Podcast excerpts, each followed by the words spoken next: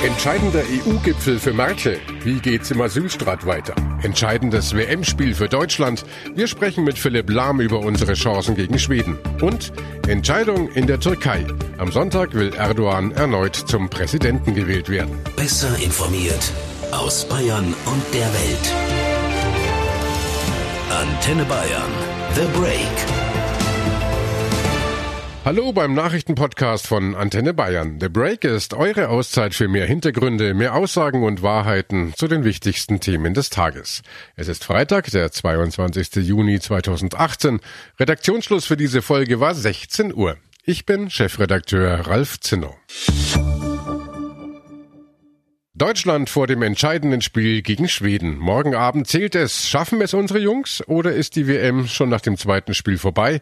Man mag gar nicht richtig dran denken. Gleich hören wir jemanden, der sogar noch behauptet, wir werden Weltmeister. Und es ist einer, der sich richtig gut auskennt. Weltmeister Philipp Lahm. Doch vorher noch zum bestimmenden Thema in dieser Woche, der Asylstreit in der Union. Horst Seehofer hat Angela Merkel ja ein Zwei-Wochen-Ultimatum für eine europäische Lösung gestellt. Und auch wenn es fast aussichtslos erscheint, die Kanzlerin hat für Sonntag im Eiltempo mehrere EU-Staats- und Regierungschefs zusammengetrommelt, um weiter für eine europaweite Lösung in der Flüchtlingsproblematik zu werben. Für Merkel geht es nämlich um alles. Angesichts der aktuellen Regierungskrise um die Asylpolitik ist jetzt mittlerweile fast jeder zweite Deutsche für eine Ablösung von Bundeskanzlerin Angela Merkel. In einer aktuellen Umfrage sprachen sich 43 Prozent dafür aus, dass Merkel zurücktritt. Arne Beckmann ist für uns in Berlin. Arne, unter den Unionswählern sieht es ja nicht gerade nach Rückendeckung für die Kanzlerin aus. Und äh, selbst bei der SPD gibt's ja auch jede Menge Unmut über den Streit innerhalb der Union. Woran stören sich die Sozialdemokraten? Die sind sauer, weil sie meinen, dass der Wahlkampf für die bayerische Landtagswahl in den Streit mit reinspielt. Das geht laut der SPD gar nicht mehr um die Flüchtlingspolitik, sondern um Machtspielchen. Und da werden alle mit reingezogen, das sagt Parteichefin Andrea Nahles. Ich kann nur sagen, dass was wir jetzt in den letzten Wochen erlebt haben, jetzt gerade in den letzten Tagen dem Ansehen der Politik in Deutschland geschadet hat, vor allem auch dem Ansehen Deutschlands in Europa geschadet hat. Und das will sie jetzt beim Koalitionsausschuss ansprechen und das noch vor dem EU-Gipfel nächste Woche. Und bis dahin tickt für Merkel die Uhr. Wie groß ist denn der Optimismus eigentlich noch in der CDU, dass sie das überhaupt schaffen könnte? Also auf jeden Fall wird das nichts mit der europäischen Lösung innerhalb von dieser kurzen Zeit. Das hat Hessens CDU-Ministerpräsident Volker Bouffier im ZDF gesagt. Es geht um die Frage, ob wir mit einigen Staaten, die besonders wichtig sind, wie Griechenland, wie Italien, wie Bulgarien, dort, wo die Flüchtlinge zuerst ankommen, ob wir Rückübernahmeabkommen bekommen, damit diejenigen, die dort bereits in einem Asylverfahren sind, von diesen Staaten auch wieder zurückgenommen werden. Merkel hat ja auch genau das Vorhaben angekündigt. Sie will Vereinbarungen mit den Ländern aushandeln. Das Asyltreffen am Sonntag solle dabei helfen. Und wie schaut's da aus? Also mit einem Entgegenkommen der CSU? Das hat Alexander Dobrindt zumindest angekündigt. Wir wollen das mit der Kanzlerin gemeinsam lösen. Wir sehen schlichtweg eine Vertrauenskrise in der Bevölkerung, die ausgelöst ist durch diese ganzen Ereignisse. Darauf muss Politik reagieren können. Und dass wir das am liebsten gemeinsam machen, ist, glaube ich, selbstverständlich. Jetzt muss aber gehandelt werden, sagt er. Das bringt nichts, über die Asylfrage zu reden. Da muss jetzt was kommen. CSU-Chef Horst Seehofer hat im Streit gestern ja nochmal nachgelegt und Merkel regelrecht davor gewarnt, ihn zu entlassen. Ja, erst hat er einen möglichen Alleingang angekündigt. Der will ja bestimmte Flüchtlinge an der Grenze abweisen. Merkel hat dann durchblitzen lassen, dass er dafür rausfliegen kann. Und jetzt sagt Seehofer, wo sind wir denn? Wenn du mit meiner Arbeit unzufrieden bist, dann mach doch Schluss mit der Koalition. Also der Ton ist weiterhin ziemlich ruppig.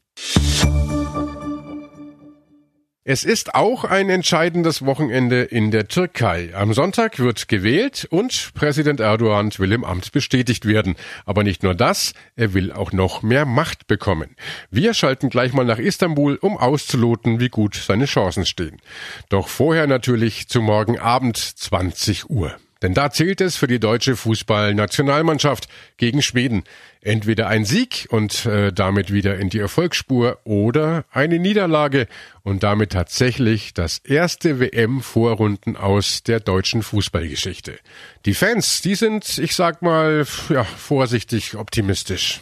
Also ich glaube, dass es sehr schwierig wird und das wird sie dann müssen. Dass sie auf jeden Fall stärker spielen, dass sie nicht mehr so viele Chancen vergeben und so viele Patzer sich leisten, äh, wie jetzt beim Mexiko-Spiel. Ja, ich denke mal schon, dass sie weiterkommen. Achtelfinale auf jeden Fall. Ja, Halbfinale denke ich mal auch schon. Deutschland wird das Spiel gewinnen mit 2 zu 1. Deutschen werden am Anfang stark attackieren und dann auch ein paar Konter einfangen und dann wird es recht spannend und zum Schluss gewinnen sie dann. Ja, ich erwarte einen deutlichen Ruck durch die Mannschaft, ein schönes Spiel und natürlich einen deutlichen Sieg für unsere Mannschaft. Und die ganz nervösen Fans werden heute nochmal ein Stoßgebet Richtung Himmel schicken. Ja, aber ist das erlaubt? Heinrich Bedford Strom ist der Landesbischof der evangelischen Kirche in Bayern. Er ist ja selbst ein großer Fußballfan und Freizeitkicker, seine Position übrigens Vorstopper. Wir haben ihn mal gefragt, wer denn nun im Moment das Sagen hat. Gott oder Fußballgott? Der liebe Gott und der Fußballgott sind gar nicht zwei unterschiedliche, denn äh, der Fußball ist Teil unseres Lebens. Und wenn man den Fußballgott nicht als einen versteht, der dann gegen irgendeinen anderen Fußballgott kämpft, sondern äh, der Fußballgott derjenige ist, der die ganze Welt in der Hand hält, dann äh, ist es überhaupt kein Widerspruch. Ja, und da liegt die Frage natürlich auf der Hand. Darf man den Schweden fürs Spiel gegen uns Pech wünschen und äh, sogar beten, dass sie gegen uns verlieren? Man darf erstmal alles vor Gott bringen, was einem auf dem Herzen liegt. Man darf nur nicht erwarten, dass Gott den Wunsch, den man da formuliert, auch wirklich erfüllt. Denn äh, wenn jetzt die Schweden beten, dass Gott für Schweden ist und die Deutschen beten, dass Gott für Deutschland ist, ist es aber der gleiche Gott, dann merken wir schon, da haben wir ein gewisses Problem. Gott ist bei den Menschen. Wir sollten fair miteinander umgehen. Äh, und wenn die anderen gewinnen, dann dürfen wir uns auch äh, an der Freude und Begeisterung der anderen, äh, wenn die erste Trauer überwunden ist, äh, mitfreuen. Deswegen am Ende ist der Fußball etwas, was uns verbindet, nicht was uns trennt. Naja, vielleicht hoffen wir einfach nicht nur auf die Hilfe von oben, sondern auf das Können der Mannschaft.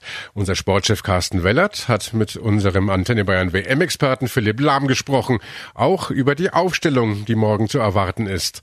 Für Lahm ist es aber gar nicht so wichtig, wer letztendlich auf dem Platz steht das Entscheidende ist, und so wird es auch sein, äh, der Bundestrainer vertraut all seinen Spielern, sonst hätte er sie eben nicht mitgenommen.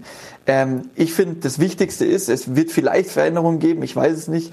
Das Wichtigste ist äh, die Einstellung von der ersten Minute an eigentlich. Also es ist das, schon das erste Entscheidungsspiel.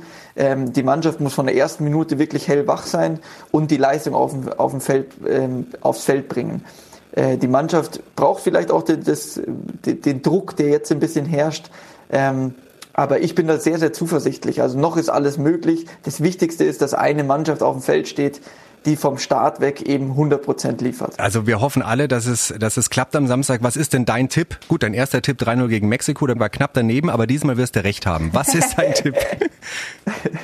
Ich hoffe, dass ich diesmal ähm, recht habe und ich tippe ein 3 zu 1 für Deutschland. Sehr gut, sehr gut. Da bin ich, da bin ich jetzt glücklich. Ähm, zusammen mit Andreas Gabalier, da haben wir den größten Fanchor im Münchner Olympiastadion gehabt. 72.000 haben da gesungen, als du gerade eben in Moskau warst. Ich musste mal einmal hören, wie das klang im Münchner jo. Olympiastadion. Yogi, Yogi, Yogi,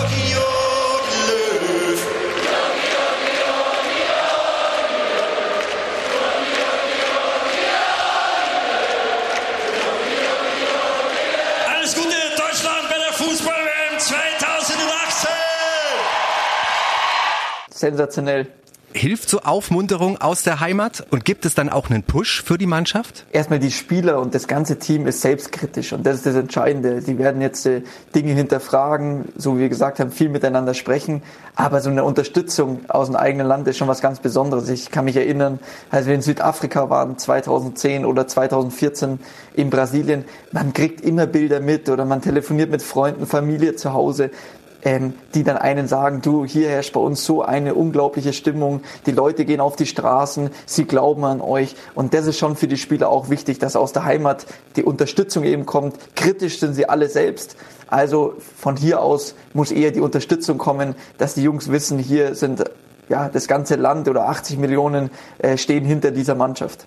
Wunderbar. Also ich höre raus, wir zwei glauben weiterhin an den fünften Stern. Zu 100 Prozent. Und dann hören wir uns gleich nach dem Spiel gegen Schweden wieder und dann wird die Welt ganz anders aussehen. So sieht's aus. Äh, bis dann. Dann hoffen wir mal, dass Philipp Lahm recht hat und wir ab Sonntag alle zusammen wieder an den Titel glauben. Wie hart es unter den Spielern in dieser Woche abging und äh, noch mehr intime Einblicke ins WM-Leben unserer Mannschaft gibt es übrigens in unserem WM-Podcast mit Philipp Lahm. Der ist heute neu unter antenne.de und überall, wo es Podcasts gibt. Sonntag ist auch Wahltag in der Türkei. Es geht um ein neues Parlament und auch der Präsident wird gewählt. Gleichzeitig ist es eine Abstimmung über ein verändertes Regierungssystem. Präsident Erdogan wünscht sich ein sogenanntes Präsidialsystem. Dieses würde ihn nämlich mit mehr Macht ausstatten. Miriam Schmidt beobachtet für uns die Wahlen in der Türkei. Hallo Miriam. Hallo aus Istanbul. Miriam, was bedeutet es denn, wenn für dieses neue System, also dieses Präsidialsystem, tatsächlich gestimmt wird? Äh, damit hätte Erdogan im Fall einer Wiederwahl deutlich mehr Macht. Er dürfte zum Beispiel per Dekret regieren. Äh, das Parlament ist unter dem neuen System außerdem geschwächt. Erdogan könnte dann quasi alles im Alleingang entscheiden. Mal platt gesprochen. Für die meisten hier bei uns in Deutschland sieht es ja so aus, als ob es nur Erdogan als Kandidaten gäbe. Wer von den anderen Parteien hat denn die besten Chancen? Oder sagen wir mal Erdogan zumindest wichtige Prozentpunkte streitig zu machen? Tatsächlich hat Erdogan diesmal sogar fünf Gegenkandidaten und davon könnte ihm einer wirklich gefährlich werden. Das ist Muharrem Ince von der größten Oppositionspartei CHP. Ähm, der hat einen wirklich guten Wahlkampf hingelegt, der ist witzig, wortgewandt und auch beliebt und der könnte Erdogan in eine Stichwahl zwingen. Äh, und dann könnte es eng für Erdogan werden, denn die Parteien der restlichen Oppositionskandidaten haben schon angekündigt, Ince in dem Fall zu unterstützen. Möglich ist aber auch, dass Erdogan das Parlament verliert und sich in der Stichwahl durchsetzt. Dann haben wir eine kleine Blockade von Parlament und äh, Präsident. Und natürlich auch nachgefragt, was würde ein Sieg Erdogans denn für Europa und für Deutschland in Zukunft bedeuten? Ähm, gewinnt Erdogan, wird er seinen autokratischen Kurs äh, fortsetzen und vielleicht sogar noch ausweiten.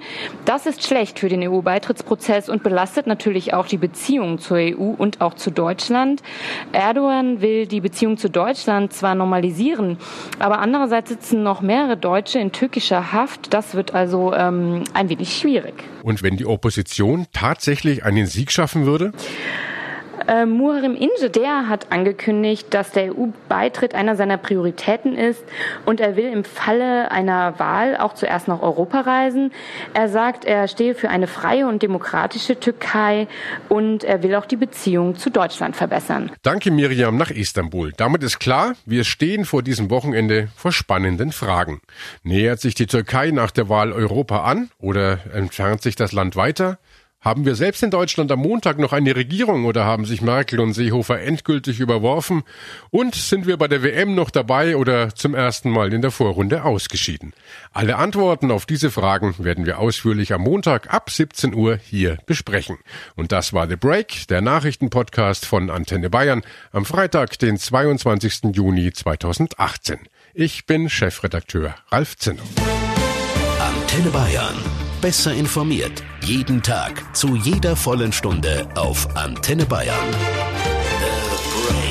The Break. The Break gibt's auch Montag wieder um 17 Uhr. Jetzt abonnieren.